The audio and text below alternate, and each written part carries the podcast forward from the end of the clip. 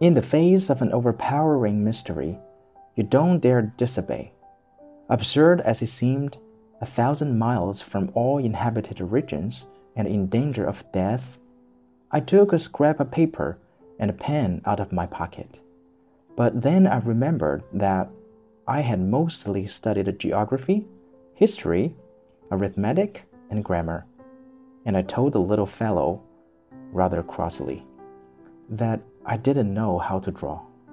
He replied, That doesn't matter. Draw me a sheep. Since I had never drawn a sheep, I made him one of the only two drawings I knew how to make the one of the boa constrictor from the outside.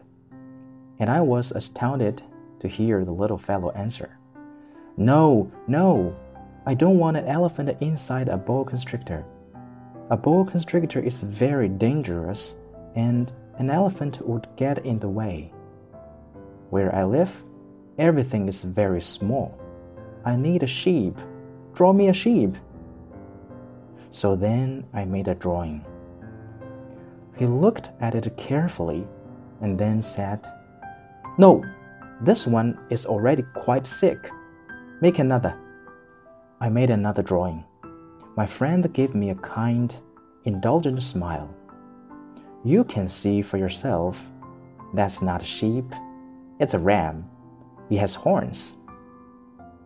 So I made my third drawing, but it was rejected, like the others. This one's too old. I want a sheep that will live a long time. So then, impatiently, since I was in a hurry to start work on my engine, I scribbled this drawing and added, This is just the crate. The sheep you want is inside. But I was amazed to see my young critic's face light up. That's just the kind I wanted. Do you think this sheep will need a lot of grass? Why? Because where I live, everything is very small. There's sure to be enough. I've given you a very small sheep. He bent over the drawing. Not so small as all that. Look, he's gone to sleep.